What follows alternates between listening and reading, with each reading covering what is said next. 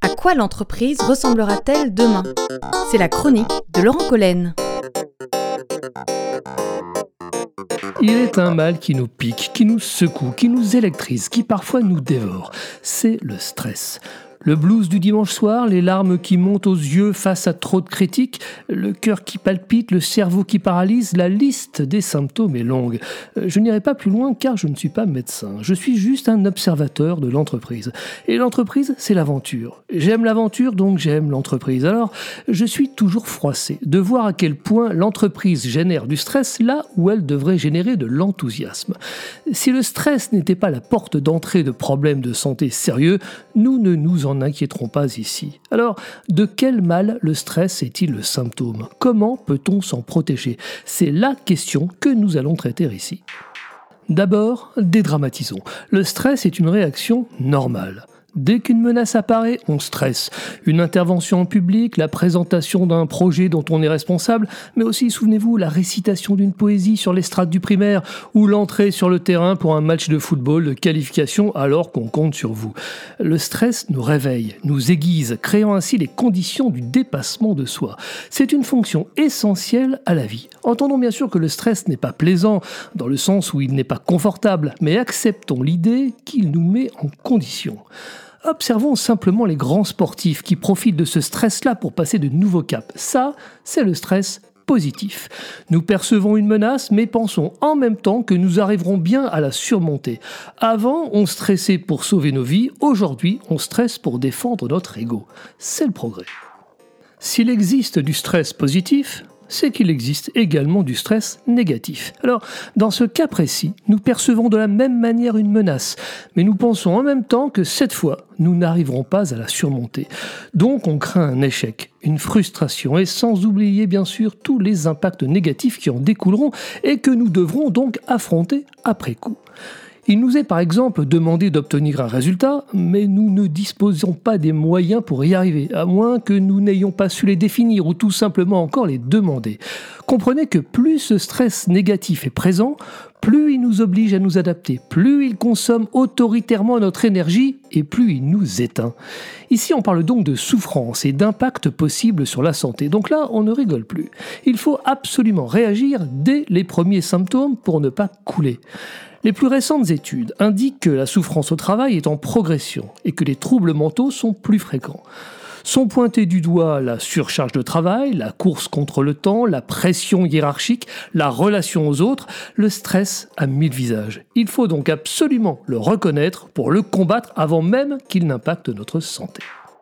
Si le travail génère des conditions de stress, n'oublions pas que la résistance au stress est une notion très personnelle et souvent même intime. Euh, regardons autour de nous, tout le monde est différent. Personne ne ressent les mêmes choses ni ne réagit avec le même niveau d'intensité ou de gravité. Bien sûr, il faut tenter d'agir sur les conditions qui génèrent ce stress en nous, mais souvent celles-ci s'imposent à nous. On sait qu'il n'est jamais simple de changer l'environnement, alors on doit en priorité chercher à se protéger soi-même pour ne pas prendre le risque de s'éteindre. Tout est donc question de perception. Ce qu'il faut gérer en priorité, c'est notre perception négative et personnelle du problème plutôt que le problème lui-même. Partons du principe que tous les problèmes ne se résolvent pas en une seule décision. Il faut donc tenter de réagir autrement. Comment est-ce possible, me direz-vous? Eh bien, pas le choix. Pour réagir autrement, il faut penser autrement. L'arme anti-stress, c'est donc bien nous-mêmes il n'y en a qu'une. Une fois que le stress impacte notre santé, alors nous aurons évidemment raison d'aller voir un médecin, car il sera là pour nous aider. Euh, pour nous aider à quoi? Pour nous aider à nous en sortir tout seul. Alors, comment s'y prend-on avant? Par principe, refusons que notre santé ne soit affectée par un sujet professionnel. Souvent, le sujet, voire parfois le détail qui nous préoccupe au travail, ne le mérite pas. Commencez par le vérifier.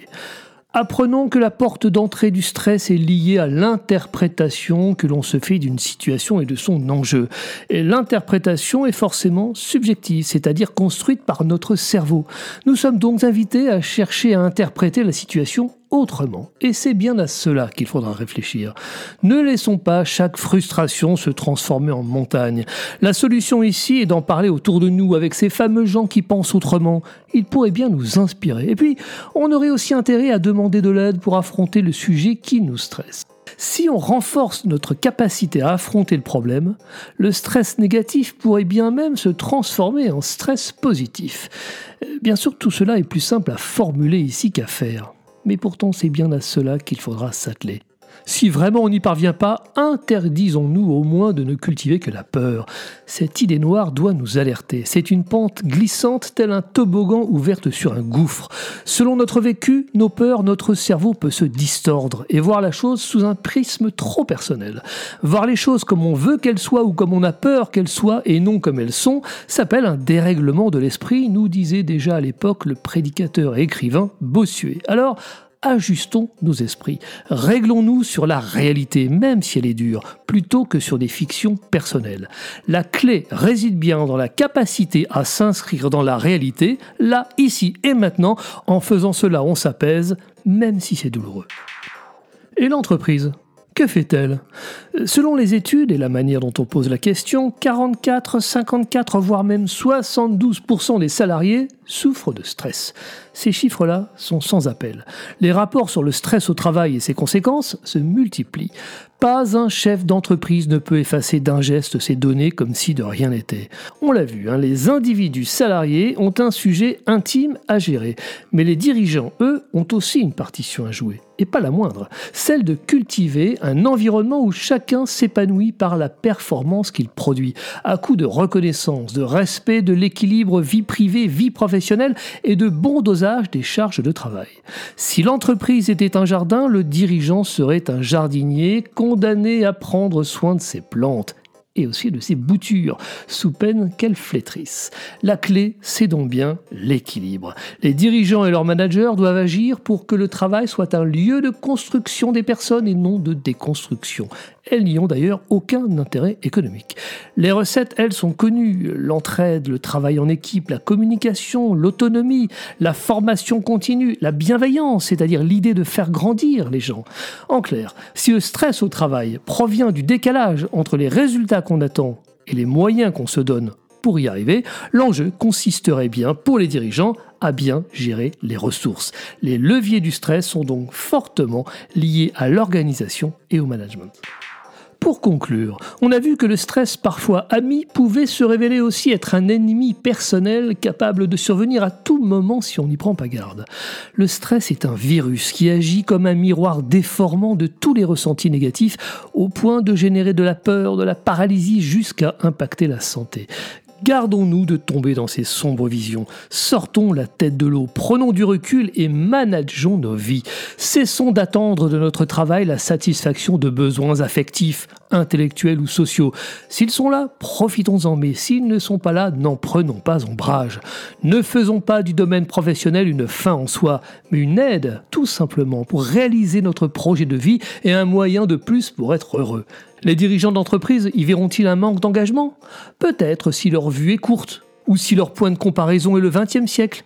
Mais avec la bonne focale et le regard à bonne portée, ils y découvriront un monde certainement plus équilibré. Et l'équilibre, c'est bien le meilleur des engrais depuis la nuit des temps.